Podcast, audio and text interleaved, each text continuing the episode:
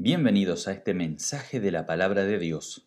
El texto de hoy lo encontramos en Marcos capítulo 7, versículos del 31 al 37. Solo basta mirar un poco alrededor y notaremos cuántas miserias hay.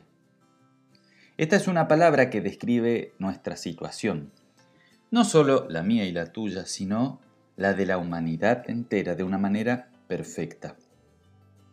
La palabra miseria tiene un sentido muy amplio. El diccionario de la Real Academia Española define a esta palabra de las siguientes maneras. Estrechez o pobreza extrema, condición de miserable, tacañería o avaricia, flaqueza, debilidad o algún defecto, desgracia o infortunio, suciedad extrema, una cantidad insignificante. La palabra miseria viene del latín. Está compuesta por miser, desgraciado, y el sufijo ya, cualidad de, o sea, estar bajo la condición de desgracia. ¿Cuál es la razón de esta realidad de miseria en la cual vive el mundo en el cual estamos? Son muchísimas causas. Si uno analiza cada caso, vamos a encontrar muchas causas. Pero el verdadero motivo de la miseria humana es uno solo, el pecado y por error y equivocación muchos le atribuyen la culpa del sufrimiento, de la miseria, a Dios. Pero cuando Dios creó al mundo, no existía el dolor, el sufrimiento, la muerte y la miseria. Estas fueron cosas que llegaron después, por culpa de la rebeldía del ser humano. ¿Por qué Dios permite tantas miserias? Indagar sobre estas cuestiones es meterse en asuntos que Dios no quiso revelar en las escrituras. Son cosas que competen al Dios desconocido. Nosotros, sin embargo, debemos relacionarnos con el Dios que se quiso mostrar, el Dios que se reveló en Jesucristo. Y vamos a aprender cómo reacciona Dios frente a las miserias. Por lo tanto, frente a esta realidad miserable en la cual nos toca vivir, no debemos preguntarnos por qué, sino que debemos preguntarnos dónde está Dios y viéndolo al Señor Jesucristo, vamos a darnos cuenta de que Dios está en medio de la miseria, en medio de los que sufren. Basta solo con mirar en los evangelios y ahí aprenderemos que Dios se ensucia los pies en la peor de las miserias. Nosotros somos pecadores y estamos en un mundo pecador. Somos afectados por la miseria, somos miserables. Nuestras acciones y pensamientos y actitudes son miserables Vivimos en medio de la miseria, pero no la miseria en el sentido de la pobreza extrema, sino en el sentido de estar bajo desgracia. Como llama el apóstol Pablo, vivimos naturalmente bajo maldición, la maldición del pecado y de la ley. Esta miseria no solo afecta a nosotros los seres humanos, sino que todo el mundo cayó y está afectado por el pecado. Por eso en el mundo, en la naturaleza, no existe algo que sea plena y absolutamente perfecto. El apóstol Pablo describe la realidad de un mundo que sufre a través de las siguientes palabras en Romanos capítulo 8 versículos 22 y 23. Sabemos que toda la creación todavía gime a una, como si estuviera en dolores de parto. Y no solo ella, sino también nosotros mismos, que tenemos las primicias del Espíritu, gemimos interiormente mientras aguardamos nuestra adopción como hijos, es decir, la redención de nuestro cuerpo. La miseria del pecado a veces es más desgraciada con unos que con otros. No sabemos por qué, tampoco debemos indagar sobre ello, pero a algunos les toca cargar cruces más pesadas que otros. En Marcos capítulo 7 versículos 31-32 se nos presenta la siguiente historia.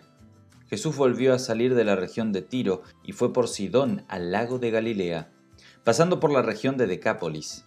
Le llevaron allí a un sordo tartamudo y le rogaban que pusiera la mano sobre él. A este hombre le tocó una pesada cruz. Era sordo y tartamudo de nacimiento. Resulta que aquellos que nacen sin oír nada no pueden hablar o tartamudean porque no tienen ninguna referencia acústica Resulta que los humanos aprendemos a hablar como los loros, o sea, repitiendo lo que nosotros escuchamos. En esto me doy cuenta por mis hijos. que van aprendiendo lo que significan las palabras a partir de los sonidos que emitimos.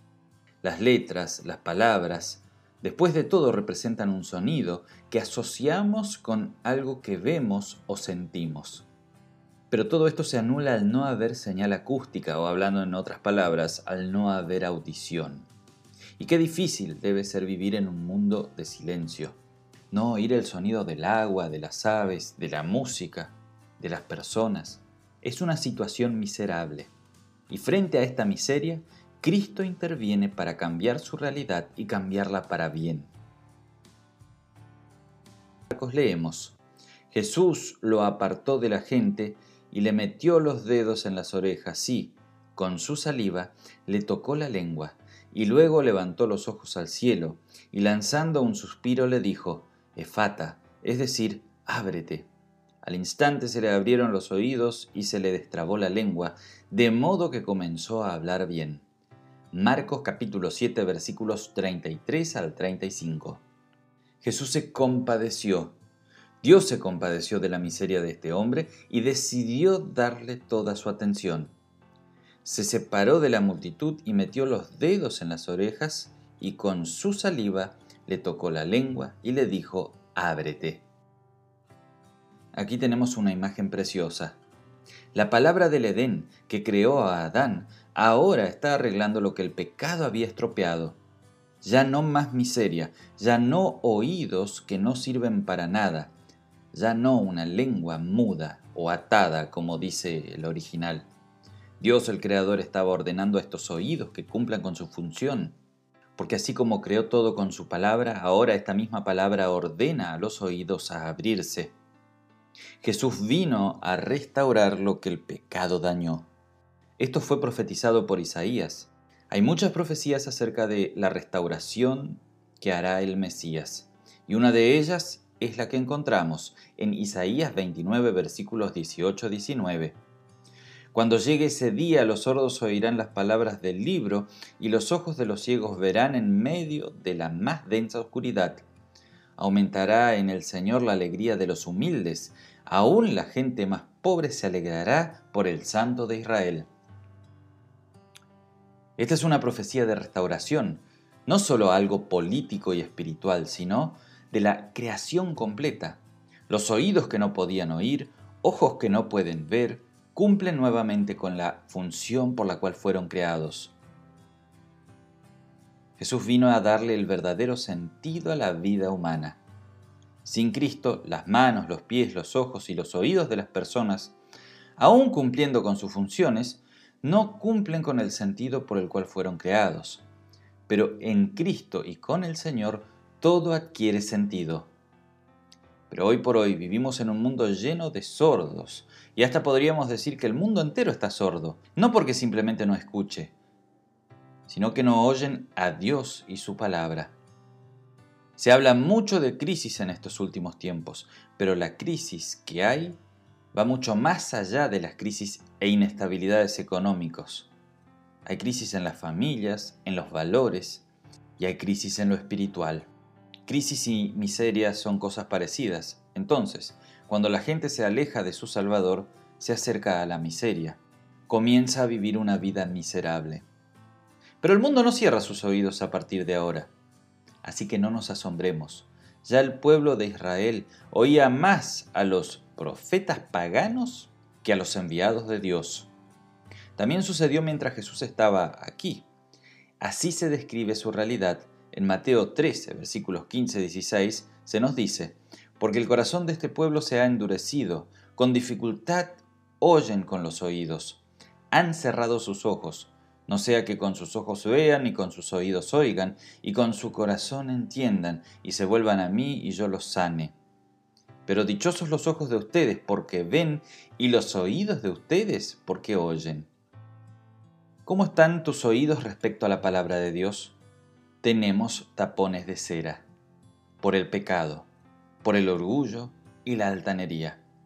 No dejes seducirte por otras voces que constantemente te están hablando al oído cosas muy lindas y dulces, pero lo único que buscan es alejarte de Dios y por ende conducirte a la miseria.